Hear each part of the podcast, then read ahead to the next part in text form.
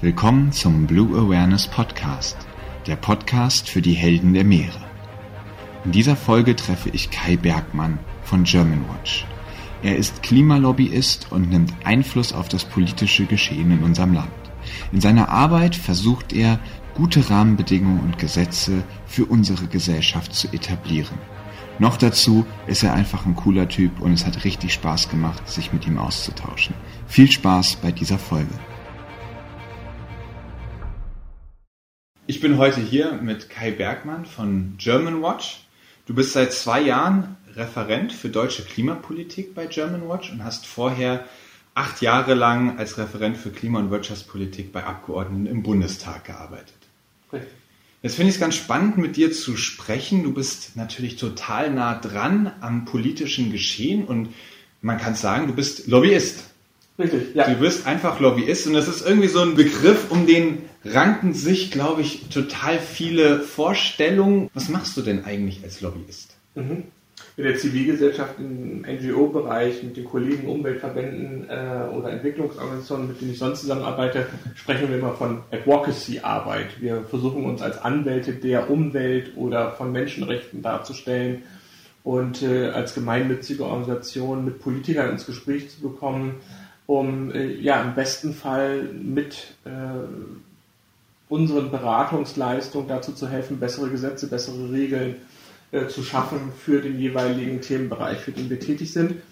Ich sträube mich immer so von, von, von Advocacy zu sprechen und nur weil ich als gemeinnützige Organisation auftrete, mich nicht im Grunde genommen als Interessenslobbyist zu bezeichnen. Das ist im Grunde genommen das Gleiche, wenn, wenn Wirtschaftsvertreter eher getrieben aus, aus einer Profitabsicht sozusagen für ein besseres, für eine bessere Wirtschaft und bessere Wirtschaftsgesetze zu lobbyieren.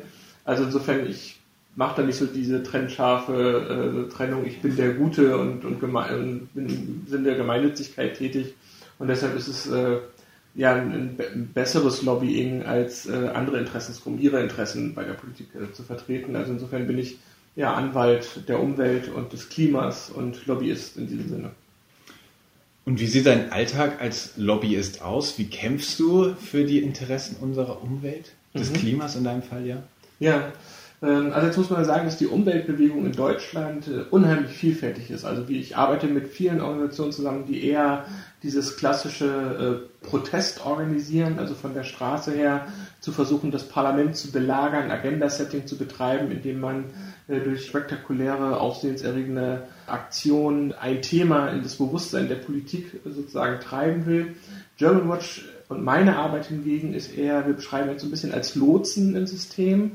Das heißt, äh, wir werden durch Projektgelder, durch Projekte gefördert, wo wir versuchen, äh, in den Projektaufträgen bestimmte Zielerreichungsprozesse festzulegen und unsere äh, Instrumente sind dann mehr durch entweder geschlossene oder offene Briefe oder durch direkte Gespräche mit Ministerien, mit dem Bundeskanzleramt, mit Abgeordneten des Deutschen Bundestages unsere Anliegen vorzubringen und meine Arbeit konkret ist viel Büroarbeit. Sprich, ich sitze viel am Rechner und schreibe solche Briefe, formuliere Positionspapiere. Ähm, wir arbeiten auch viel mit, mit Dachverbänden zusammen. Das heißt, wir als German Watch sind einmal Mitglied im Deutschen Naturschutzring mit anderen Umweltverbänden, aber vor allen Dingen auch treibende Kraft innerhalb der Klimaallianz. Ein Bündnis von 130 Mitgliedsorganisationen weit über die Umweltverbände-Szene hinaus, Kirchen, Entwicklungshilfeverbände und auch dort gilt es sozusagen mit diesen Mitgliedsorganisationen neue Positionen zu formulieren, Gespräche mit der Politik zu ermöglichen, das alles zu koordinieren. Organisationsarbeit ist ein Feld, was ich auch mache oder aber eben halt Presseinterviews, äh, Pressetätigkeiten und dann natürlich die direkten Gespräche im Bundestag, äh, in Ministerien. Genau, das ist so mein, mein Wocheninhalt dessen, was ich so tue. Hast du da vielleicht irgendwie so ein Beispiel, so eine kleine Geschichte, wo man gesagt hat, okay, da hatten wir so ein Projekt, da ging es uns darum, das und das zu erreichen und so haben wir es dann geschafft? Ja, wir hatten ja äh, einen spannenden Wahlkampf in 2017, wo die GroKo vom Wähler nicht nochmal in dem Sinne wieder bestätigt worden ist, dass ganz klar war, es läuft wieder auf eine große Koalition hinaus, sondern äh, das präferierte Bündnis damals von dem, von dem Wahlgewinner der Union war ein sogenanntes Jamaika-Bündnis, also mit FDP und Grünen äh, zu verhandeln. Und wir merkten, dass in dieser Konstellation auch die Chance läge, eine Modernisierung Deutschlands im, im ökologischen Sinne sozusagen ein Stück weit mit so einer Regierung vorantreiben zu können und äh, wollten dann natürlich, dass entsprechende Ergebnisse im Koalitionsvertrag schon sichtbar werden. Also dass wir hier auf eine ökologische Modernisierung äh, unserer Wirtschaft hinauslaufen. Und deshalb war es uns dann wichtig, so einen Punkt zu setzen in die Koalitionsverhandlungen hinein, wo German Watch mit noch einem anderen, in einer anderen Institution zusammen mehrere Großunternehmen und Konzerne, auch mittelständische Unternehmen angeschrieben haben aus verschiedensten Wirtschaftssektoren und mit ihnen eine Unternehmenserklärung äh, formuliert haben, die wir dann äh, öffentlich über eine große äh, Zeitungsanzeige, auch äh, mit Großmedien äh, sozusagen auch an die Koalitionspartner äh, herangetragen haben, diese Unternehmenserklärung. Und von den Logos her waren es eben halt diese 52 großen Firmenlogos, die sich für einen Kohleausstieg in Deutschland stark gemacht haben, für eine CO2-Bepreisung in Deutschland stark gemacht haben, als für progressive Klimapolitik, wo sie sich als Unternehmen, äh, teilweise auch Energieversorgungsunternehmen, die selbst noch Kohlemeiler besaßen, äh, gesagt haben, wir müssen jetzt äh, einen, einen nächsten großen Schritt neben dem Atomausstieg in Deutschland organisieren, um in eine klimaneutrale Wirtschaft übergehen zu können. Das hat damals für viel Wirbel gesorgt, Anfang November 2017. Das war gerade so in meiner Anfangszeit wo viel mediale Berichterstattung drüber lief, weil das irritierend war für bestimmte Koalitionspartner, dass die Wirtschaft sich so progressiv ökologisch äh, orientiert. Und beides zusammen, diese Vorverhandlung der damaligen Partei Bündnis 90 Die Grünen und dieses klare Signal aus der Wirtschaft, hat zwar nicht zu einem, einem Abschluss der Jamaika-Koalition geführt, war aber, glaube ich, maßgeblich für die dann sich anschließenden Verhandlungen eine große Koalition weil wir im Koalitionsvertrag 2018 dann ein sehr starkes Energie- und Klimakapitel bekommen haben, mit dem großen Versprechen in 2019, also jetzt gerade dieser Tage, ein, ein, eine große Klimaschutzgesetzgebung zu bekommen von diesen Koalitionspartnern ähm, Union und SPD. Also du bist Klimalobbyist, man merkt, du kannst da wirklich Einfluss nehmen mit deinem Job, mit deiner Arbeit. Wie wird man das überhaupt? Ja, Ah, ist bei mir über sehr viele Umwege passiert. Ähm, ich habe mich so ein bisschen politisiert während meiner Schulzeit. Damals, Anfang der 90er Jahre, nach der Wiedervereinigung, ähm, hatten wir auch ein, durch, die, durch die Balkankriege und durch das Kurdenproblem äh, viel Zuzug von, von Migranten und Migrantinnen und hatten so eine aufgeheizte Stimmung, vor allen Dingen so im, im, im Ostteil Deutschlands ähm, Lichtenhagen, also brennende Asylheime, was mich so ein bisschen politisiert hat im Sinne von Menschenrechtsschutz gegen Ausländerfeindlichkeit, gegen Rassismus, was uns damals als Schüler in der Oberstufe bewegt hat und uns auf die Straße getrieben hat, um äh, mit diesen neuen Mitbürgerinnen zusammen auf die Straße zu gehen gegen, gegen Rassismus. Das waren so die sozialen Themen, die mich schon beschäftigt haben. Ich habe mich dann auf lokaler Ebene sehr stark eingesetzt. Es gab äh, damals in den 90er Jahren, da fing dann so mein umweltpolitisches Engagement an, durch den großen Erdgipfel 1992 in Rio de Janeiro, diesen Slogan global denken, lokal handeln. Äh, und es entstanden in, gerade in Nordrhein-Westfalen in ganz vielen Gemeinden so lokale Agenda 21 Gruppen, die sich ähm, im ökologischen, aber auch sozialen Sinne mit äh, ihrer Stadt, ihrem Umfeld äh, auseinandergesetzt haben. Und äh, damals gab es von der Partei Bündnis 90 Die Grünen ähm, ein, ein, eine offene Vortragsveranstaltung, zu der ich eingeladen war, wo ich dann auch hingegangen bin. Und ähm, im Anschluss daran wurde dann, äh, ohne irgendwie zwangsverpflichtet zu werden wegen einer Mitgliedschaft oder so, eine offene Arbeitsgruppe zu so einem lokalen Agendaprozess. Und das war mein Eintritt in politische Gestaltung auf kommunaler Ebene? Also ich selber bin jetzt in der politischen Partei noch nicht aktiv geworden. Mhm. Ich muss auch zugeben, ich habe da eine Vorstellung, die ist jetzt erstmal noch nicht so, dass wenn ich da jetzt hingehe und sage, ich würde gerne mitmachen, ich direkt eine Wirksamkeit erfahre, sondern ich denke, es gibt dann wahrscheinlich erstmal auf kleiner kommunaler Ebene Entscheidungen, da werden, wird dann getroffen, wie, wie, wird der Spielplatz gebaut oder ähnliches, wo man, wo ich so erstmal denke, ja, aber ich will doch die große Welt retten. Mhm. Wie geht das im Kleinen? Hast du da vielleicht irgendwie eine ganz kurze Geschichte, wo du deine Wirksamkeit erlebt hast? So, ja. was, was erwartet da ein? Ja, äh, also ich glaube, Parteien sind auch sehr unterschiedlich. Also insofern, was diese Wirksamkeit in der Partei angeht, aus dieser äh, lokalen Agenda-Gruppe, als ich noch gar nicht parteipolitisch unterwegs war, ist eine Bürgerinitiative entstanden. Und zwar hatte damals die Stadt Bielefeld vor, äh, aus der Altstadt heraus bestimmte Sichtachsen auf eine Burganlage, die es auf einer Erhöhung des Teutoburger Waldes gab, äh, ähm, diese Burg sichtbarer zu machen und ganz viele Schneisen in einen alten Waldbestand äh, einzuschlagen. Und sofort hat sich so eine Bürgerinitiative für den Erhalt dieser Bäume eingesetzt. Und wir haben es tatsächlich geschafft, gegen die Marketingagentur der Stadt, die das dem, dem Stadtrat äh, angedient hatte, aus, aus touristischen Gründen sozusagen für die bessere Sichtbeziehung aus der Altstadt heraus zu sorgen äh, und gegen Entscheidungen von, äh, von äh, äh, Bezirksparlamenten bis hin dann zum Stadtrat der Stadt Bielefeld durch diese Arbeit dieser Bürgerinitiative diese Bäume zu retten.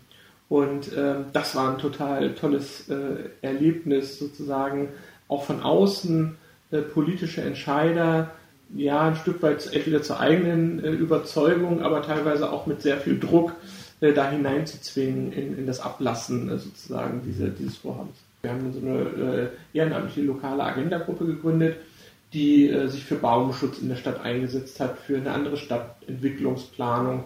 Und so bin ich aber immer wieder in diese Räumlichkeiten dieser Partei äh, gekommen und äh, man kam zwangsläufig ins Gespräch mit, mit Mitgliedern dieser Partei und äh, mit auch der formalen Organisation einer, einer solchen Partei auf kommunaler Ebene. Und äh, ich habe dann einfach äh, aus Lust und großem Interesse an äh, Kreisvorstandssitzungen teilgenommen und habe mich viel befreundet mit den Leuten und war angetan von dieser Offenheit, die diese Partei hatte, weil Parteipolitik war für mich immer so ein bisschen was sehr Formales, was man so als, als Bürger vielleicht durch, durch Zeitung so ein bisschen mitnimmt, so Stadtratspolitik.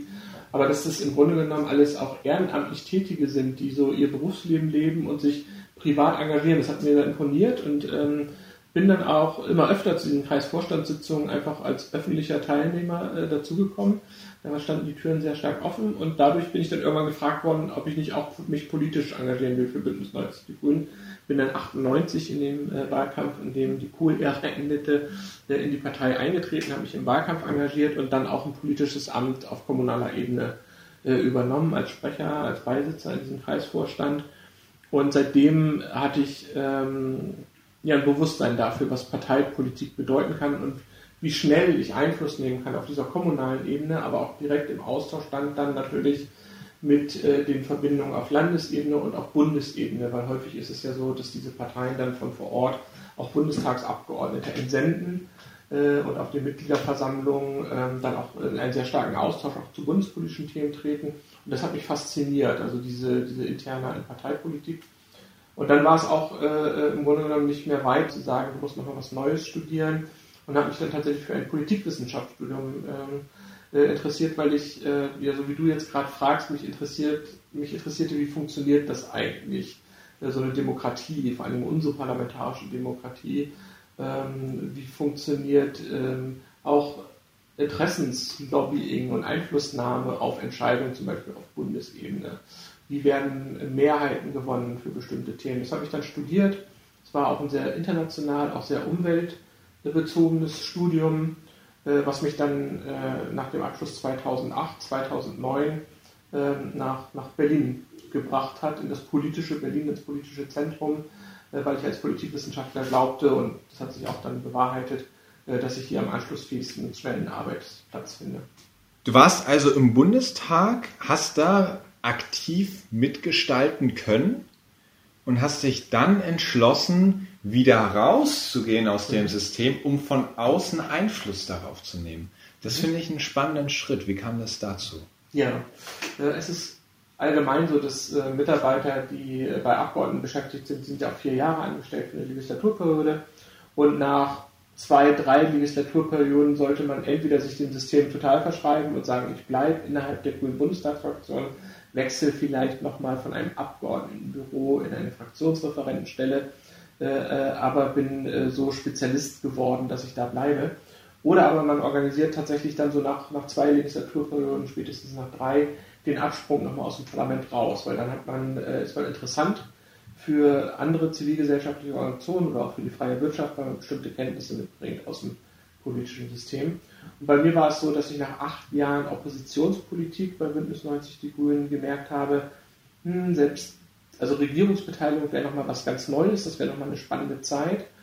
Ähm, ich wusste damals nicht, äh, wie die Jamaika-Verhandlungen, also nach dem Wahlergebnis 2017, ausgehen werden, hatte aber auch so ähm, einfach Lust auf Veränderung, nochmal was Neues zu machen, äh, in neuen Teamzusammenhängen äh, zu arbeiten und habe mich dann gegen eine Weiterarbeit in der Bundestagsfraktion beschäftigt, sondern er wollte aus dieser Blase Parlament auch nochmal raus und wirklich schauen, wie äh, ich mit diesem Thema Umwelt in anderen Organisationen neue Erfahrungen und neue, neue Erkenntnisse erlangen kann. Und Für jemanden, der jetzt sagt, ich habe auch Lust mitzubestimmen, ich habe ja. auch Lust Einfluss zu nehmen, welchen Weg würdest du empfehlen? Den ins Parlament und sozusagen selbst mit Hand anlegen oder lieber den Weg von außen Einfluss zu nehmen, so wie das jetzt zum Beispiel bei German Watch funktioniert? Ja, so eine klassische sowohl als auch Frage. Also ich glaube grundsätzlich fände ich es spannend, darüber nachzudenken. Ähm, wir bei German Watch verfolgen eben halt so dieses Prinzip. Natürlich ist es wichtig, dass jeder über, über sein Konsumverhalten nachdenkt und versucht, seinen ökologischen Fußabdruck zu verringern. Aber wir versuchen immer daneben den Leuten Eindruck davon zu gewinnen, dass sie nicht nur ihren äh, Fußabdruck, sondern auch einen Handabdruck hinterlassen können. Also zum einen, weil sie individuell ihr Konsumverhalten umstellen und dadurch für eine bessere Welt sozusagen etwas bei sich verändern.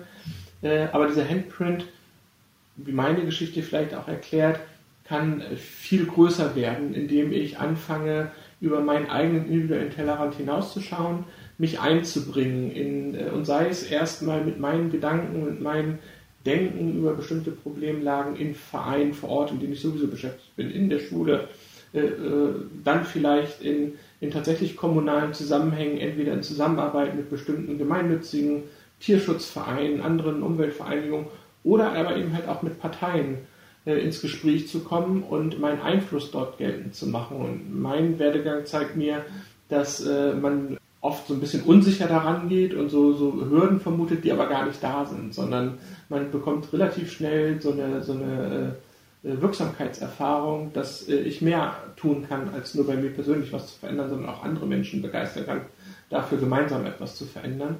Und entweder kann dieser Weg zum Beispiel dann ins Parlament führen, äh, entweder auf Mitarbeiterebene oder weil man politische Karriere macht, vielleicht sogar selbst als Entscheider, äh, und man kann da etwas verändern. Oder aber der Weg führt ein äh, in, diese, in diese Rolle der Zivilgesellschaft, die aber auch sehr vielfältig sein kann, wo man in verschiedenen Ausdrucksformen dann arbeiten kann und Einfluss nehmen. Heutzutage versuchst du Einfluss auf Politiker zu nehmen, Interessengruppen zu bündeln und, und, und so wirklich Politiker vielleicht zu informieren. Mhm. Wie groß ist denn das Interesse der Politiker selbst, informiert zu werden? Total unterschiedlich es hängt immer von den Menschen ab, denen man dort gegenüber sitzt. Man hat viel mit ganz tollen Menschen zu tun, die wirklich open-minded sind und Wissen in sich aufsaugen wollen, um auf so einer Sachebene die besten Entscheidungen zu treffen. Dann gibt es aber auch immer wieder diejenigen Politiker, die alles darauf verkürzen, auf ihre Wiederwahl. Und wenn sie über Gesellschaft nachdenken, im Grunde nur ihren Wahlkreis meinen und die Wahlgemeinschaft der Unterstützer, die sie dort haben und um die Wiedergewinnung ihres Mandats von vor Ort. Und das ist eine unheimlich eingeschränkt, eingeschränktes äh, Sichtfeld, weil das natürlich nicht die Gesamtgesellschaft abbildet, je nachdem, aus welchem Wahlkreis ich stamme. Und dann ist es schwierig, so jemanden auf so einer Sachargumentenebene davon zu überzeugen, dass es aber notwendig ist, bestimmte Infrastrukturen beim Verkehr zum Beispiel zu verändern, wenn er ein Bild vor Augen hat, äh, äh aus meiner Wählerschicht, der 40 Prozent, die mich da in dem Direktmandat gewählt haben, fahren aber alle zum Beispiel ein SUV oder so. Und jetzt will er mich davon überzeugen, dass wir möglichst im Verkehr von, von, von dieser Fahrzeugkategorie wegkommen.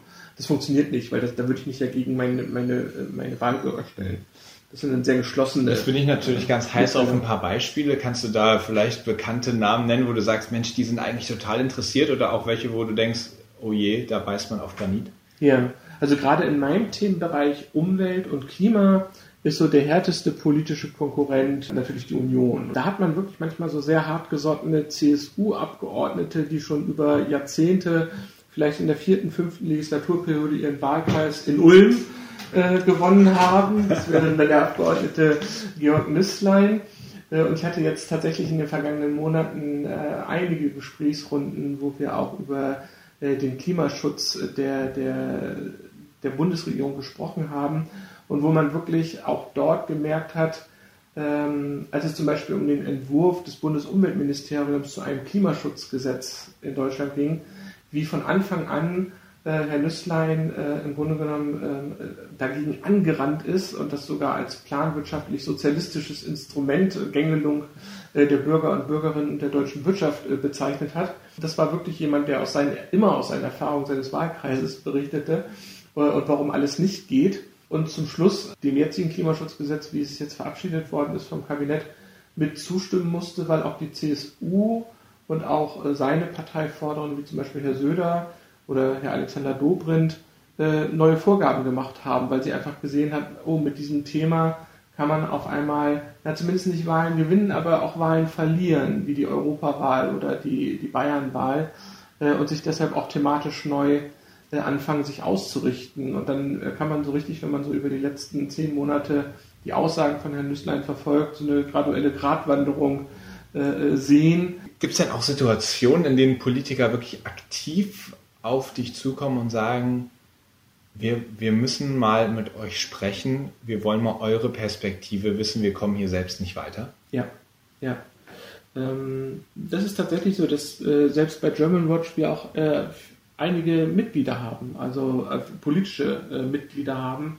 Zum Beispiel der gerade verstorbene SPD-Politiker Erd Eppler war einer, äh, der gerade von der Gründung, also in der Gründungszeit äh, damals noch, nachdem er sein Amt als Entwicklungsminister aufgegeben hat, sich bewusst entschieden hat, äh, Ehrenmitglied sozusagen bei uns im Verein zu werden.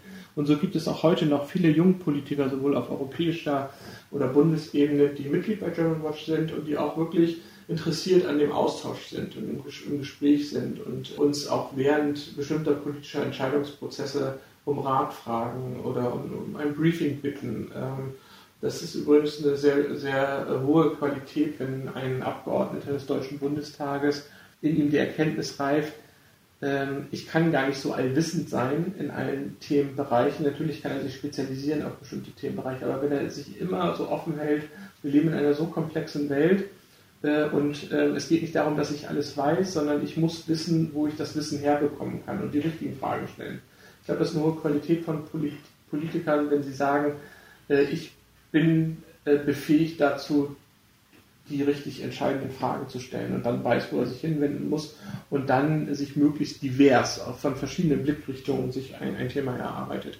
Und da gibt es wirklich sehr viele gute Abgeordnete in allen Parteien, die äh, äh, wirklich progressiv sind, so wie meine Erfahrung sowieso ist, dass wir gerade in allen Organisationen, sei es Gewerkschaften, sei es in Unternehmen, sei es in Parteien, ähm, gerade so ein Generationenwechsel stattfindet und mit den jungen Generationen Leute heranwachsen, die noch viel open-minder, weil sie vielleicht auch mit so einer Diversität von zum Beispiel äh, aus dem Internet äh, viele Sichtweisen mitbekommen haben und daraus irgendwie so gelernt haben, ich muss immer sehr stark auf die Quellen gucken, aus denen ich mich informiere und es ist immer besser, mehrere Quellen heranzuziehen. Und man merkt einfach in all diesen äh, äh, Akteursgruppen, in diesen Organisationen, so einen Aufbruch von, von sehr alten, getragenen, fahrtabhängigen Einstellungen, zum Beispiel in Energieunternehmen, die dann noch so in, dieser, in diesem Kohledenken drinstecken äh, und junge äh, Leute, die nachwachsen und sagen, Mensch, das geht aber nicht mehr und wir müssen unseren Energiekonzern umbauen, so ein großes Schiff ein Stück weit in eine andere Richtung lenken, weil wir uns auf, auf Zukunftsmärkte neu ausrichten müssen.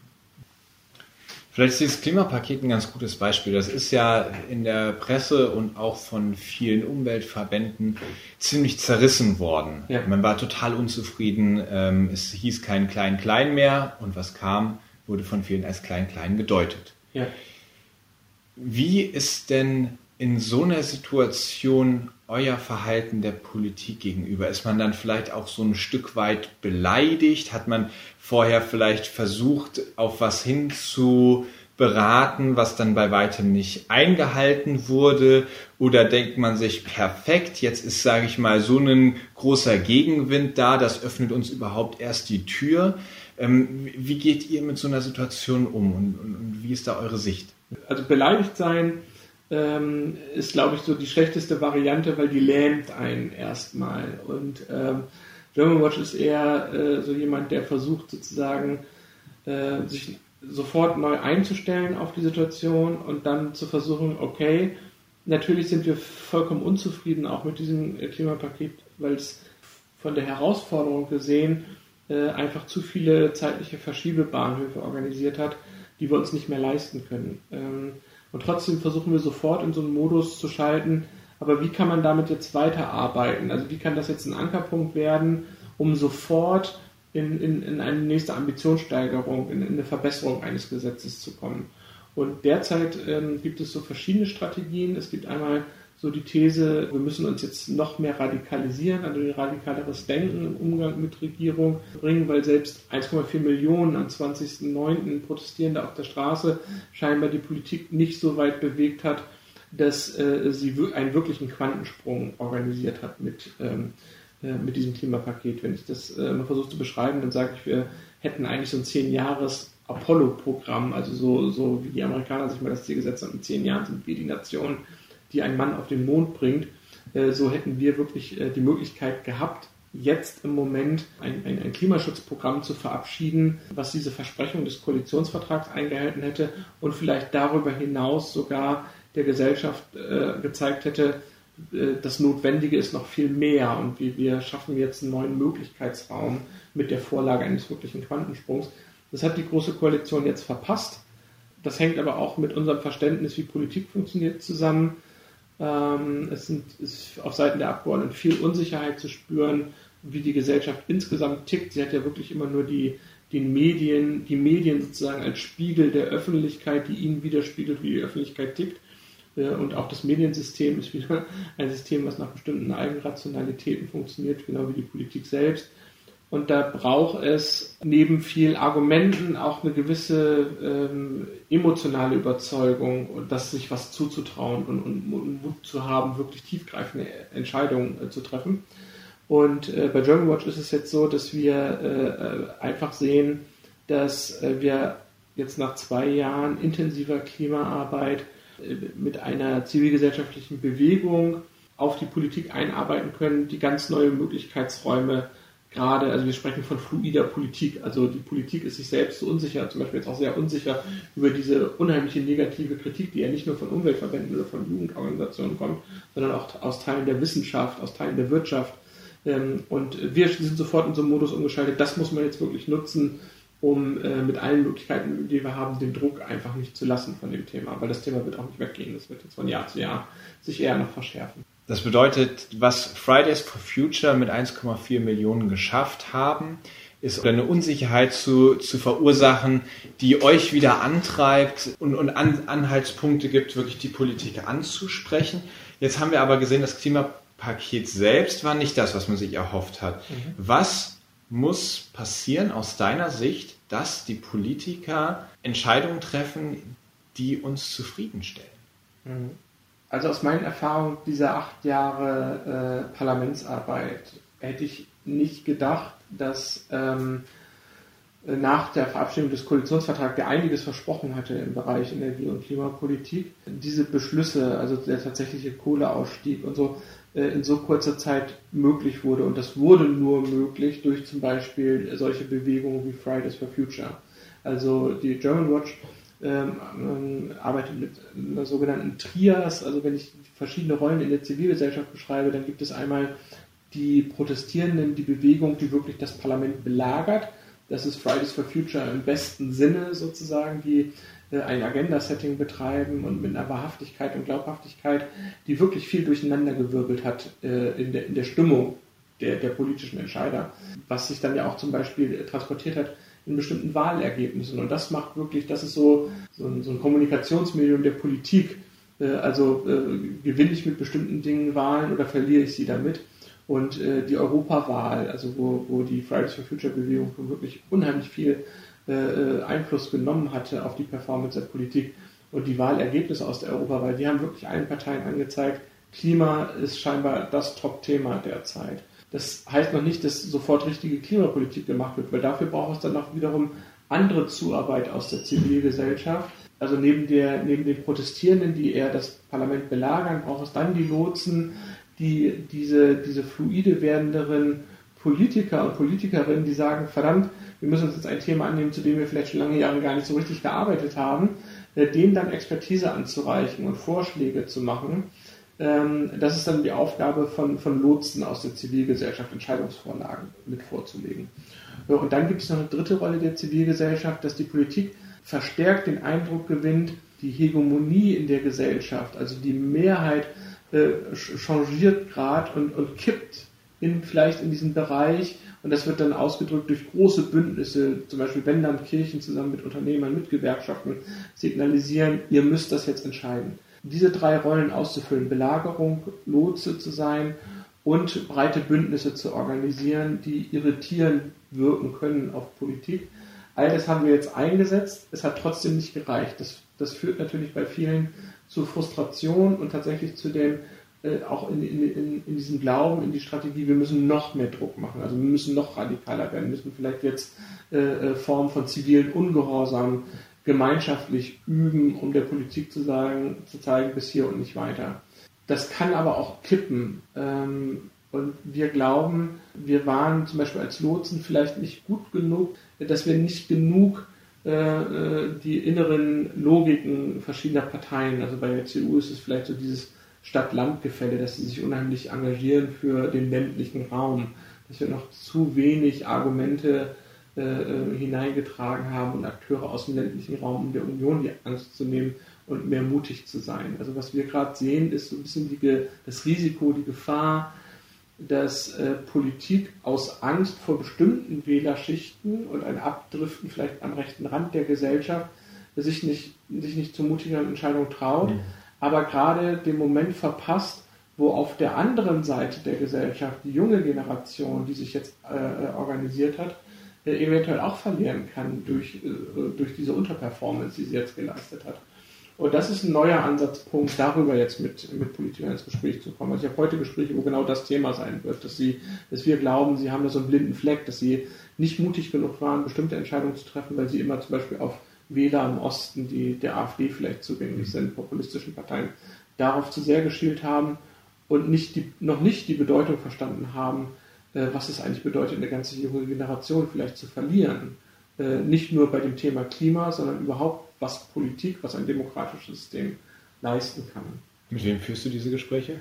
Heute sprechen wir, also wir hatten direkt im Nachgang auf dieser vehementen Kritik sofort eine Einladung von SPD-Parteispitzen ins Willy Brandt-Haus, die einfach verstehen wollten, äh, direkt eine Woche nach äh, Verabschiedung des Klimapakets am 20.09., warum diese Kritik so vehement ausfällt. Also die hatten wirklich dann eine Frage, so, sie, hätten, sie dachten, das wäre der große Wurf. So, ähm, ähm, war es dann aber ja nicht äh, in der Kommentierung und dann ist man sofort in so einen Austausch getreten, weil sie das verstehen wollten, warum die Umweltverbände und auch andere Teile äh, so vehement dieses Paket kritisiert haben.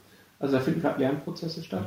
Heute sind es Gespräche mit äh, Unionsabgeordneten, mit vier Unionsabgeordneten. Also was, was mich immer wieder überrascht, ist, dass wenn, wenn, wenn die SPD jetzt dachte, das ist der große Wurf, mhm. Aber eigentlich jeder, der sich irgendwie selbst mit den Forderungen von Fridays for Future oder Science for Future oder, oder den Wissenschaftlern auseinandersetzt, der weiß ja, es ist nicht der große Wurf. Sind die Politiker da irgendwie auch weltfremd? Ich glaube, sie haben diese Sichtweise, wo du sagst, für einen, einen normal verständigen Bürger sind doch die Ergebnisse aus dieser Wissenschaft und das, was Fridays for Future fordert, total einsichtig und total verständlich. Für sie ist das Einblick in die Welt was vorwiegend in der deutschen Politik, in fast, also in vielen Parteien verhaftet ist, ist so ein Blick auf nachhaltige Entwicklung und Nachhaltigkeit, dass man einen Ausgleich finden muss zwischen dem ökologischen, der Ökonomie und dem sozialen. Und als wären das wirklich drei gleichwertige Säulen, Teilbereiche, wo man eine gewisse Balance finden muss. Äh, wenn man sich wissenschaftlich dieser Frage nähert, dann ist, sind das aber nicht drei gleichwertige äh, äh oder gleichzuwertende Sachzusammenhänge.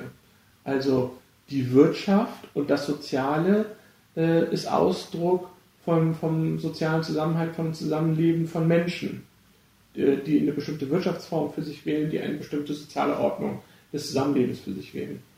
Diese beiden Bereiche kommen aber ohne das Ökologische, also ohne einen funktionierenden Planeten, nicht aus. Andersrum, das Ökologische dieser Planet ist nicht abhängig von menschlicher Zivilisation. Das kommt sehr gut ohne das beide andere aus. Ähm, und äh, ein, Nachhaltigkeitsverständnis zu entwickeln, zu sagen, wie wir brauchen diesen, diesen sicheren planetarischen Ort, um überhaupt wirtschaften zu können, um überhaupt soziale Beziehungen auf eine bestimmte Art und Weise, nämlich zivilisatorisch, aufklärerisch organisieren zu können, das geht manchen Politikern verloren. Und vor allen Dingen die, den, den Blick dieser Dringlichkeit, dass wir gerade dabei sind, für Verwerfungen auf diesem Planeten zu sorgen, die die komplette Wirtschaftsordnung und Sozialordnung unseres Standards, zivilen Standards wie Rechtsstaat, Freiheit, Demokratie wirklich zu gefährden. Es wird nicht so sein wie manche dann auch übertreiben und sagen, die Menschheit wird ausgelöscht, also so in dieser kompletten Katastrophenalarmismus verfallen. Aber es wird einfach so sein, dass äh, das Leben sich auf eine dramatische Art und Weise für, für den Großteil der Menschheit so verändern wird, äh, wo, wo, die Steine nicht mehr so aufeinander liegen, wie wir sie heute haben, sondern wo wir über viel mehr Kriege sprechen, viel mehr äh, Problemlagen und damit sozusagen alles, was wir uns errungen haben an Wohlstand, verlieren werden. Spannend. Also nicht alles auf eine Ebene setzen, Wirtschaft, Gesellschaft und Umwelt, sondern ganz klar sagen, am wichtigsten ist die Umwelt, ohne die ist alles nichts. Darin kann sich nur eine Gesellschaft bilden und nur mit der Gesellschaft kann die Wirtschaft kommen und dass natürlich auch so die Prioritäten ähm, verteilt werden. Genau. Finde ich, finde ich total spannend. Vielleicht nochmal zurück zu dieser Bewegung, du hattest das eben in diesem Trias aufgeteilt, dass einmal die Belagerung mhm. der Politik, also ich stelle mir das so vor, dass ein Politiker, der hat einen festen Standpunkt, an den mhm. möchte man als Zivilgesellschaft rütteln, dadurch kommt dann durch die breite Masse die Belagerung, mhm. die Druck auslöst, dann haben wir die Lotsen, die versuchen das Ganze so, so ein bisschen beratend zur Hand zu stehen und wenn dieser Standpunkt ins Rütteln kommt, dann in eine gewisse Richtung zu lenken mhm. Und dann noch die Hegemonie, also das heißt wirklich starke Bündnisse schmieden, dass die Politiker dann auch das Gefühl haben, Mensch, das ist wichtig, da haben wir irgendwie auch eine breite Grundlage, irgendwo anders hinzugehen. Ähm, Finde ich ein total interessantes Bild. Eben bist du so ein bisschen vielleicht auch auf die Fehler der Lotsen eingegangen. Mhm. Wenn du jetzt aus deiner Perspektive der Belagerung, also ich sage jetzt mal so der, der Friday for Future Bewegung, mhm. einen Rat geben könntest, was würde euch denn als Lotsen helfen? Die Geschichte von Fridays for Future ist die, dass da wirklich eine Generation sich zusammenschließt in einer Masse, die äh, sowohl ähm, ihre Überzeugung in die Familien, in die deutschen Familien hineinträgt, an einem Abendbrotstisch und mit anfängt, in ihren Haushalten eine Debatte anzuregen und aber glaubwürdig und wahrhaftig, weil man kann eigentlich kaum ein Gegenargument gegen ihr Engagement bringen, wenn sie sagen, wir möchten hier für unsere Zukunft einstehen und warum sollen wir uns diesem System und dieser Schulbildung äh, in dem Maße hingeben, wenn wir doch sehen, dass die Zukunft eine ganz andere wird. So, ne? Und äh, wenn jetzt alle aus dieser Bewegung heraus sich äh, radikalisieren würden, und die Gefahr besteht leider gerade so, weil, weil auch eine gewisse Frustration ja da ist, weil sie gesagt haben, was sollen wir denn noch machen, wenn, wir, wenn 1,4 Millionen noch nicht mal ausreichen, die wir zusammenbringen. Dann, dann gleiten sie, glaube ich, in ein Feld ab, wo eine gewisse Steigerungslogik drinsteckt, wenn dann der Staat vielleicht zu, zu, zu größeren Repressalien greift, dann kann sich das aufwiegeln. Vielleicht dann doch zu dem gewaltfreien Widerstand. Es gibt auch immer Mitläufer sozusagen, die das genau ausnutzen wollen und provozieren. Und äh, da sehe ich eine große Gefahr drin, dass dann äh, sozusagen das Thema sich auf eine ganz andere Ebene, nämlich äh, zwischen äh, was ist noch berechtigter Protest äh, und so verlagert und nicht mehr an der Sache orientiert ist. Und wir als Lotsen können nur hoffen, dass äh, sich die gesamte Umweltbewegung von Extinction Rebellion bis hin zu sehr konservativen Naturverbänden oder so äh, in dem Maße organisieren, dass sie mit, mit, einem klaren Blick einer Gesamtstrategie in verteilten Rollen äh, und die Rollen, die ich vorhin beschrieben habe, dieses äh, Lotsen, Belagerung und, und äh, breite Bündnisse, dass wir da den Druck nicht lassen von der Politik, sondern diesen Druck jetzt wirklich nutzen, Programme, also wir, wir sprechen oft, weil wir in so Systemlogiken denken, von Neuprogrammierung von bestimmten äh, Programmcodes, wie zum Beispiel Parteiprogramme, zu arbeiten. Dazu braucht es, glaube ich, gar nicht äh, diese große Radikalisierung, sondern dieses stetige Tropfen. Also weitermachen, gar nicht radikaler werden, mhm. sondern statt noch heftiger, noch länger. Ja, wenn die Wahlen weiterhin wegen Klima verloren werden, äh, dann, dann wird die Politik diese, wenn man es so nennen will, diese Ignoranz nicht aufrechterhalten können. Ich höre öfters Leute, die sagen, ich als Einzelner, was soll denn das? Was soll ich jetzt hier groß was verändern? Wir brauchen Politiker, die Entscheidungen treffen, die wirklich was machen, dass das was passiert. Was, was ist deine Position dazu? Was sagst du zu solchen Leuten? Wenn ich auf solche Menschen treffe, die sagen, ich kann ja sowieso nichts verändern im Einzelnen, die Politik muss sich erst verändern. Da kann ich einmal dieses Gefühl verstehen, weil tatsächlich, wir sprechen immer von dem richtigen Leben im Falschen, also in falschen Infrastrukturen ist es tatsächlich manchmal schwierig. Also zum Beispiel als jemand, der auf dem Land lebt und die öffentliche Infrastruktur zurückgebaut worden ist. Also wie soll er sein Mobilitätsverhalten verändern, wenn die Alternativen nicht da sind? So. Andererseits fällt mir immer sofort ein, wenn ich auf solche Menschen treffe, was mir die Politiker sagen. Die sagen, stark hat, sich möglichst aus dem individuellen Leben der Menschen herauszuhalten. Wir brauchen nur den aufgeklärten, informierten Konsumenten und dann äh, wird er durch Einsicht äh, sein individuelles, äh, einzelnes äh, Leben verändern äh, und dann verändert sich das große Ganze. Das heißt, man hat auf der einen Seite ein Individuum, das sagt, so, nee, das muss die Politik richten und dann hat man auf der anderen Seite die Politik, die gesagt hat, wir dürfen äh, das Individuum nicht in bestimmte Handlungsstrukturen hineinzwingen, der wird das von alleine machen und dann passiert gar nichts, dann ist Stillstand. Es braucht beides. Es braucht die individuelle Entscheidung, die Bereitschaft, sich wirklich verändern zu wollen. Äh, es braucht aber tatsächlich auch die Veränderung äh, gesellschaftlicher Infrastrukturen, dass wir zum Beispiel in einem Verkehrssystem wie das heutige Leben, was hauptsächlich auf Individual-Pkw-Verkehr ausgerichtet ist, hat natürlich mit politischen Entscheidungen der 70er Jahre zu tun, wo es Verkehrsminister gab, die äh, wirklich freihaus gesagt haben, jeder deutsche Bürger muss in zwei Kilometer Entfernung eine Auffahrt zu einer Autobahn haben. Und dann hat man Autobahnen gebaut äh, und dann hat man den, den entsprechenden Verkehr bekommen, individuellen Pkw-Verkehr. Und heute sagen alle, hm, also viele die sagen, wir brauchen eine komplette Schubumkehr. Und die kann nur die Politik organisieren, indem sie wieder Alternativen zur Verfügung stellt. Äh, und dann nicht möglichst alles fördert, so sagt, die Leute sollen einfach frei entscheiden, ob sie Autos, ÖPNV, Fliegen oder so wollen, sondern ähm, so wie damals die Politik entschieden hat, äh, Autoverkehr auf Straßen ist das vorrangige äh, Fortbewegungsmittel äh, und das andere fahren wir sukzessive immer weiter zurück. Bahnhöfe werden geschlossen und so.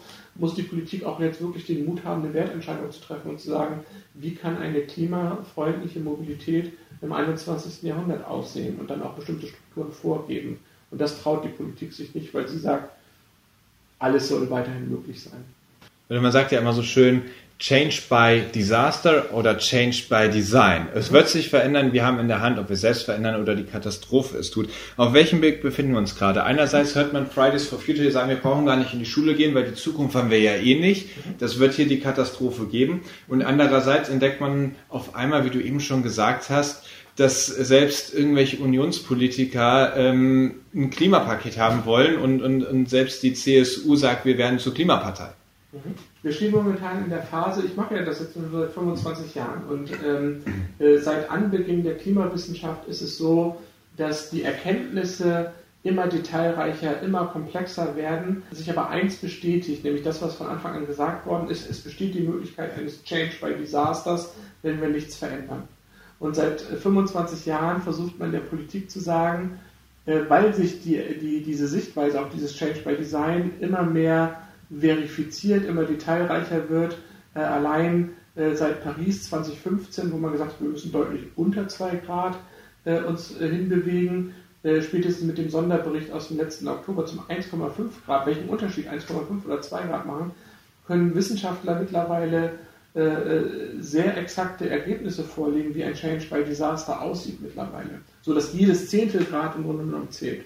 Das Change bei Disaster hat sich leider nicht verändert, sondern äh, dramatisiert sich äh, zunehmend und wird sich wahrscheinlich mit dem sechsten Sonderbericht nochmal mehr zugespitzter darstellen. Und seit 25 Jahren versucht man der Politik zu sagen, wir haben die Möglichkeit durch eine nachhaltige Entwicklung, durch ein Change by Design äh, mit unserem technologischen Wissen und den Ressourcen, die wir zur Verfügung haben, das hinzubekommen und das aufzulösen. Jetzt sind aber leider 20 Jahre fortgeschritten die Wissenschaft sagt uns, selbst die konservativsten Annahmen werden übertroffen und das Budget wird immer kleiner, in dem wir noch handeln können. Und ich habe mich tatsächlich gefragt, als ich hier bei German angefangen habe, kann ich noch glaubwürdig den Politikern gegenübertreten und sagen, wir brauchen sowas wie ein Change by Design. Äh, das habe ich 1990 gesagt, das habe ich 2000 gesagt, das habe ich 2010 gesagt, das sage ich Ihnen jetzt auch, wir können das beim Change by Design schaffen. Äh, und ich glaube, das ist nicht mehr glaubwürdig, also wenn man die wissenschaftlichen Erkenntnisse ernst nimmt. Trotzdem würde ich nicht in diesen Katastrophen, in diesem Alarmismus verfallen. Wir haben jetzt wirklich nur noch die Möglichkeit, alles zuzuschließen. Sondern ich glaube, was wir brauchen, ist den Mut zu einem Disruptive Change. Weil was wir jetzt vorgelegt haben, ist Change by Design. Wir lassen der Bevölkerung jetzt noch zehn Jahre Zeit bis 2030 durch viel Förderung, durch viel Anreiz, durch eine geringe CO2-Bepreisung, die keine Lenkungswirkung entfaltet, die zehn Jahre Zeit und ab 2030, dann ist es wirklich ernst, weil wenn ihr dann noch äh, CO2-intensive Heizung besitzt und immer noch große SUV fahrt, dann habt ihr das verschlafen, was wir euch versucht haben zu zeigen, verändert euch so langsam. äh, weil im Klimaschutzprogramm steht drin, äh, die regulatorischen Maßnahmen, das Ordnungsrecht wird seine volle Kraft in 2030 entfalten. Und der Politik zu sagen, das, ist, das wäre Change by Design gewesen, was wir uns vor 10, 20 Jahren hätten leisten können. Aber jetzt ist die Zeit, wo wir im Sinne von Schumpeter, dem Ökonomen, eine schöpferische Zerstörung brauchen. Also wo wir uns nicht mehr äh, leisten können zu sagen, der Markt wird uns technologieoffen irgendwann zeigen, was das Beste ist in 2030, ob Wasserstoff oder Elektromobilität. Also die Politik muss jetzt adaptieren, genau wie die Amerikaner, deshalb dieser Vergleich mit dem Apollo-Programm, sich zehn Jahre Zeit genommen haben, äh, zu sagen, wir müssen auf eine, auf eine ganz andere Technologie, auf Raketentechnologie setzen, um, die, äh, um unsere Astronauten in All zu schießen und wir kommen mit der Flugzeugtechnologie nicht mehr weiter. Äh, was für die, für, für die Flieger, für die Helden der Amerikaner damals äh, unvorstellbar war, sich in eine Kapsel schießen zu lassen, wo sie kein Steuerungsruder mehr haben und kein Fenster mehr, um, um dieses Gefährt. So. Aber die Amerikaner haben entschieden, wenn wir diesen, diesen Wettlauf im All gegen die Russen gewinnen wollen, haben wir zehn Jahre Zeit, um, um zu beweisen, dass wir als Nation das schaffen, als erster diesen Mann auf den Mond zu schicken.